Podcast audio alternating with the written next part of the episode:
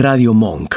El aire se crea. En esta noche bruta en vivo por Radio Monk a las 11 de la noche, 37 minutos. Voy a saludar a un artista, músico y actor llamado Juan Manuel Mato. Hola Juan, acá Cristian, ¿cómo estás? Gracias por atenderme. Hola, ¿todo bien? Todo tranquilo acá. Artista, músico y actor. Eh, diría que sos más músico, más actor, pero el artista está por delante. ¿Qué es el artista? Cagarte de frío, ¿no? Siempre es la única respuesta esa. Claro, de, de, de, todo. Sí, no, no sé, no sé qué es artista, es investigar un poco, eh, jugar un poco, jugando. Así que a, hoy en día estoy más jugando a la de músico que a la de actor, pero la actor me identifica más porque es mi vida entera. Claro. Al, al decir tu vida entera, ¿qué, a, a, qué te referís? Y desde que tengo eh, 10 años que estudio teatro y, y como que básicamente mi vida la, la, la, veo toda desde ahí, desde lo que fui aprendiendo desde ahí, desde la clase de teatro, que desde los 10 años hasta este año estuve cursando toda mi vida eso y ejerciéndolo y demás, entonces como que mi vida la veo desde ahí. Ahora, cuando vos Pero, eh, ahora, empezás cuando a actuar a los 10 años, años, ¿crees que sacás sí. ventaja en, en, pequeñas cosas cotidianas con tus compañeros, con gente de tu misma edad? Porque viste que el actor es un tipo que está despierto, lo preparan para estar despierto. Eh, ¿Crees que, eh, sí. que, que, te daba esa, ese changüí de tan pendejo? Sí, sí, en cierto modo sí. Eh, eh, más que nada afiné, yo creo que afiné muchísimo, muchísimo la observación. Sí. Eh, y afiné muchísimo la libertad de esto que te digo, de jugar, de, estar eh, disfrutando lo que se hace, ¿no? El momento presente, estar disfrutándolo, el aquí ahora, todo eso se ve mucho en el teatro y, y a mí me sirvió en la vida absolutamente. Todo. No sé si es ventaja lo que uno saca, porque hay uno que, que, que, que sabe de algo, o sea, hay, hay, hay, hay, médicos que saben, yo tengo amigos médicos, amigos abogados, amigos contadores, viste, que, que definitivamente saben mucho, claro. un montón de cosas que yo no, pero en todo lo que es eh, esto, observar, ser intuitivo, ser eh, consciente del aquí y ahora, y eso sí, en cierto modo puede ser una ventaja. ¿Y eso te lo da únicamente, lo da únicamente... la expresión artística? Eso de conseguir, por ejemplo, anclarte en el aquí y ahora, ¿te lo da únicamente el arte? No, eh, la realidad es que yo eh, hoy en día busco ese aquí ahora constantemente, eh, como en, todo. Eh, pero creo que desde ahí, desde el teatro, lo empecé a vivir y a tener en palabras. Era como ir a un lugar donde se, se hablaba de todas esas cosas que, que, siempre las pensé, las sentí y era como, viste, no sé, el arte, viste, está, yo, yo, para mí el arte y la filosofía es medio lo mismo. Entonces, como que sí, es un sostén, pero, pero no, es una filosofía de vida. O sea, encuentro la idea es encontrar el aquí ahora, qué sé yo, ahora hablando con vos, eh, tomando un vaso de agua, cortando una fruta, viste, yendo a cagar, haciendo cualquier cosa. claro. claro. Sí, además la idea es, es esa, estar ahí, con, ser consciente, ser consciente, ¿no? Del momento. Claro, tener esa conciencia. Tener esa conciencia siempre tuviste la conciencia, es, es, algo que tenés que trabajar eh, en el día a día porque a veces cuesta, ¿viste? A veces la mente pone muchas trampas en el camino. Sí, yo me siento muy... Eh, yo me, me, me, cargo y me descargo constantemente. Me eh, es como que me ocupo mucho de, de cargarme de cosas eh, de cosas que, que, que, estén alejadas de mi realidad, que cosas que desconozca, trato de cargármelas, de involucrarme y de aprender y de sentirlas partes eh, mía como algo propio. Eh, pero también me ocupo mucho después de, de permitirme sacármelas, ¿viste? qué sé yo, me cuido mucho en cuanto a, a, a lo meditativo, ¿viste? A, a una limpieza de, de, de, energías, ¿viste? Yo creo que lo que más creo es, es en la energía y, y, toda esa energía que entra, eh, está bueno también dejarla salir, ¿viste? O sea, que haces limpiezas energéticas. O sea, haces limpiezas energéticas. Claro, claro, constantemente, todo el tiempo. Y eso te ayuda a, te ayuda a, a también liberar el cuerpo, a sentirte vos eh, mucho más pleno en el momento presente. Claro, claro, claro, sí. Eh, y, y, porque tampoco se puede, viste, qué sé yo, eh, es como que yo vivo mucho en el presente, pero de verdad, viste, en el presente absoluto.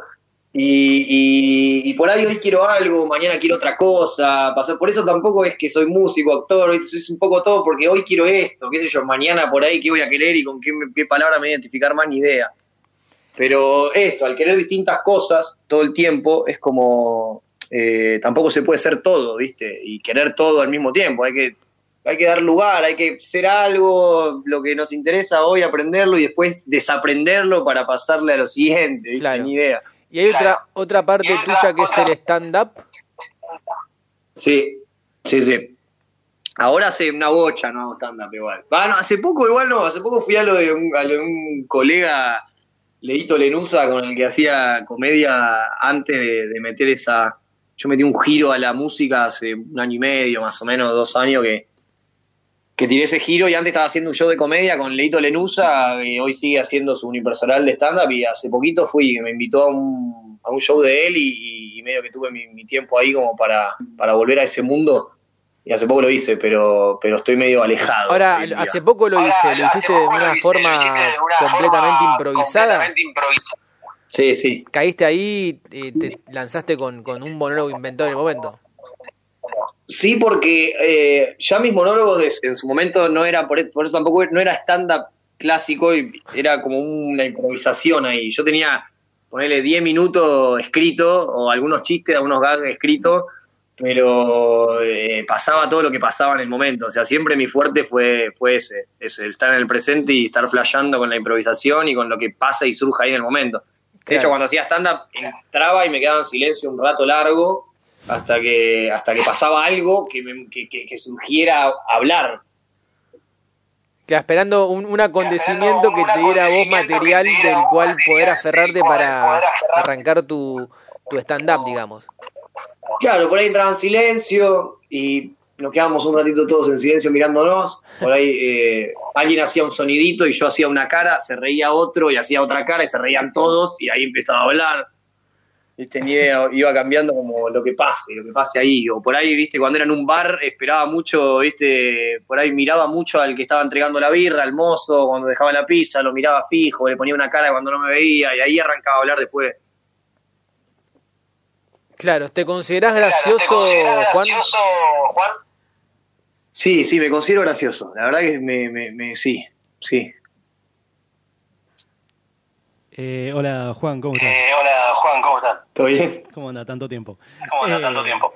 Quería hacer una consulta. ¿Cuándo fue que, eh, qué fue lo que te impulsó a justamente esto que decías vos, dejar de, de lado el tema del stand-up y meterte de lleno en lo que es el mundo de la música?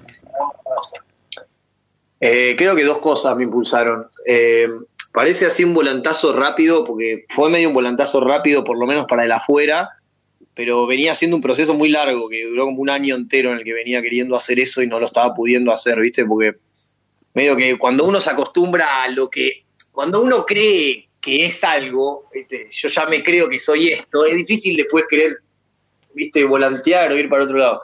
Pero puntualmente las dos cosas que me, que me hicieron pegar ese, ese volantazo creo que son dos cosas concretas.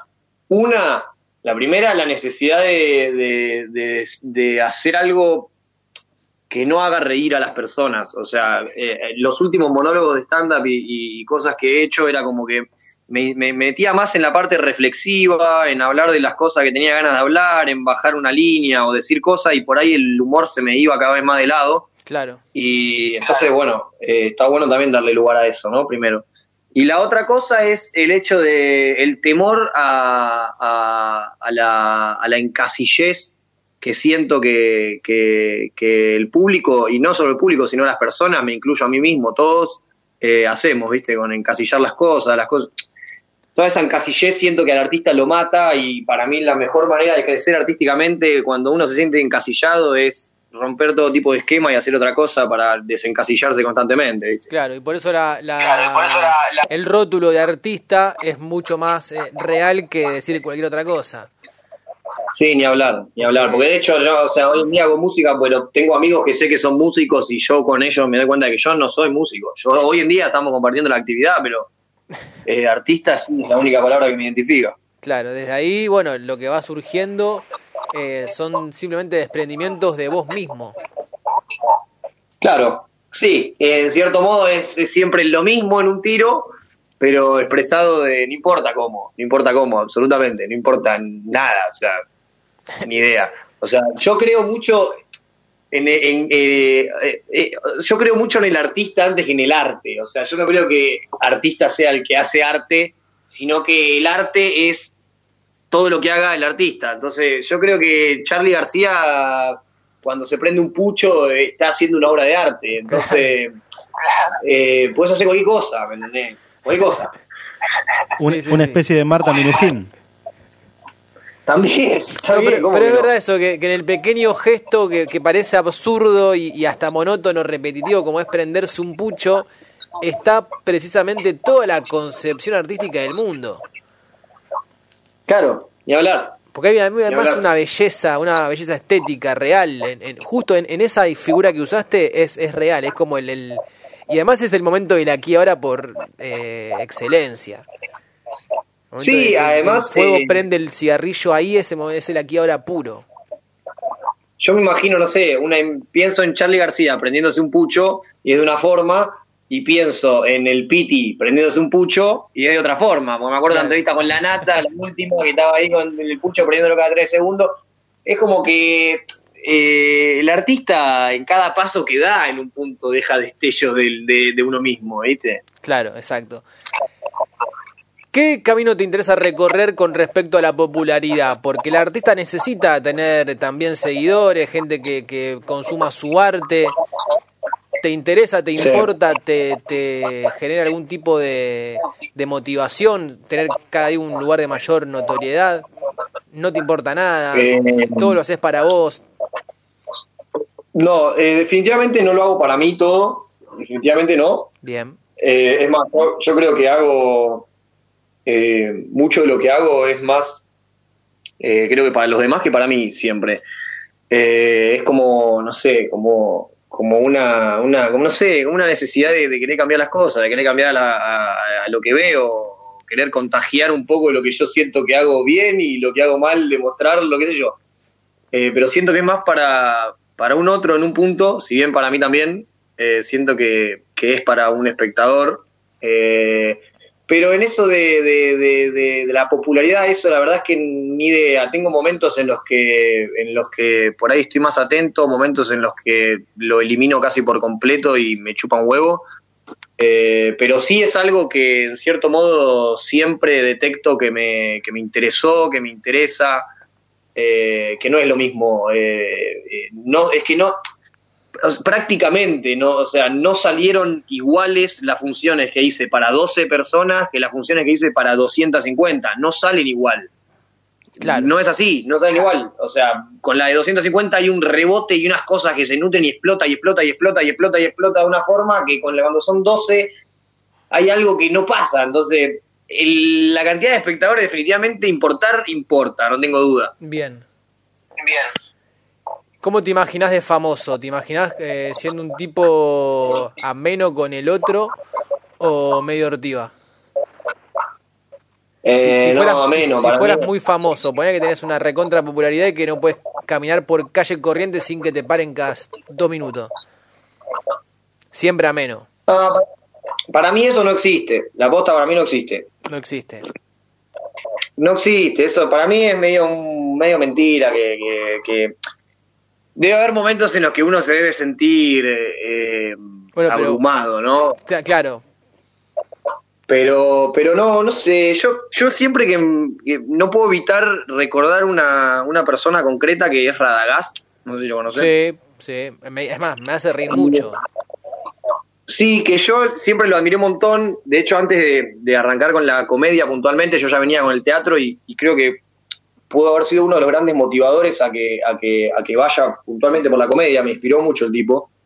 Y después pasaron, pasó el tiempo y al poco tiempo se dio que lo conocí, que estuvimos charlando un par de veces, todo, y la mejor, y, lo, y tuve la posibilidad de tomarme una coca en el medio de la calle de Mar del Plata, en la rambla de Mar del Plata, con el chabón durante cuatro horas que estuvimos hablando. A las 10 de la noche, hora pico en Mar del Plata, toda la gente saliendo dando vuelta, y él en su momento pico de popularidad absoluta y el chabón totalmente relajado, caminando como un tipo más y, y, me habló puntualmente de la fama y me dijo eso, de que, de que él entiende que es como una ilusión en un tiro, esa gente que anda caminando y escondiéndose porque cree que lo van a venir a... Y es mentira, y el chabón estaba en el momento más zarpado y la gente sí, entraba a un kiosco, compraba algo y el chabón le decía, che, te fui a ver antes de ayer, sos un capo. Y sí, pero es un tipo común que camina por la calle y que la gente te reconoce con buena onda, ¿viste? Vos recién, eh, Mato, decías eh, que, Mato, decías que la importancia del artista de dejar algo. Eh, sí. A vos, el día de mañana, ¿qué te gustaría dejar para que para que, que digan, ah, mira, esto era esto era Mato? Y mis letras, boludo. Yo la verdad que mis letras no hay nada más genuino hoy en día de, lo que quiero dejar al planeta que las letras de las canciones y las cosas que escribo. Ahí dejo. Ahí, ahí voy directo, voy directo a lo que opino, pienso y quiero que, quede claro. Y bueno, hablando de esto del tema de las letras y demás, eh, yo acá hablaba con Cristian recién antes de, antes de que salgas, eh, el tema de que tu presentación en Maquena. Sí. ¿Cómo fue para vos eh, la, presentación ahí? ¿Cómo, ¿Cómo lo recibió la gente? ¿Cómo, cómo te viste ahí? No, fue una locura. Energéticamente fue alevoso. Te diría que todavía creo que no, no, no, hablando de esto que decíamos antes de cargar y descargar, creo que todavía sigo cargado de lo que fue la energía de ahí, porque fue este jueves y hoy estamos al lunes y de hecho en el medio metí otro show más eh, en un festival que estamos haciendo con unos amigos ahí acá en zona oeste eh, y no, no, todavía sigo cargado de lo del jueves, boludo, porque energéticamente ese escenario es histórico y pasó gente zarpada y eso se nota en cuanto entras al lugar, boludo. Fue una locura, para mí fue una locura y, para la gente también, boludo, para la gente también vino, vino una banca de gente piola, me conoció mucha gente que también que va a ese lugar, que también a la idea ir a un lugar donde constantemente va gente que le interesa escuchar buena música, que le interesa encontrar artistas emergentes y me conoció mucha gente nueva también, que también le re gustó, se recebó, así que muy bueno, estuvo muy bueno. Y una, una última cosita, y lo dejo a Cristian así, no, le robo más tiempo, que es para vos cuánta importancia eh, tienen en este momento musicalmente los artistas emergentes. Eh, no sé si musicalmente, te voy a hablar de, la importancia, para mí la importancia del artista emergente, el, artista emergente eh, sostiene el arte y para mí el arte sostiene la humanidad, para mí, para mí entender. O sea, yo creo que siempre digo lo mismo, si vos querés ver la mejor obra de arte del mundo, tenés que ir a la calle, o sea, no podés ir al teatro más grande que veas, porque ahí no va a estar, va a estar en la calle la mejor obra que vas a ver en tu vida. El artista para mí que no está monetizado es el verdadero, porque la plata y todo ese circo no es parte del arte, es parte de una industria y de un montón de cosas que están por fuera del arte, el arte es gratis. Dejaste muchos títulos, Juan querido, la verdad, tiraste uno atrás del otro. Así que toca despedirte con mucha alegría. Juan Manuel Mato, artista, músico y actor, aunque fundamentalmente artista, artista de pura cepa, de puño y letra, y desde ahí todo lo demás. Bien ahí, Bacho, te agradezco rotundamente. Gracias, Juan, un fuerte abrazo y la seguimos en cualquier momento. Dale, abrazo grande. Juan Manuel Mato, artista, músico y actor, pasó por bruto acá en Radio Monk, tirando filosofía de la buena, abriendo las cabezas, permitiéndonos pensar y entendiendo un poco mejor de qué va esto de ser artista, esto de buscar a través de una expresión artística, revelarse, sacar de adentro, aprender, entender, purificar y tanto más.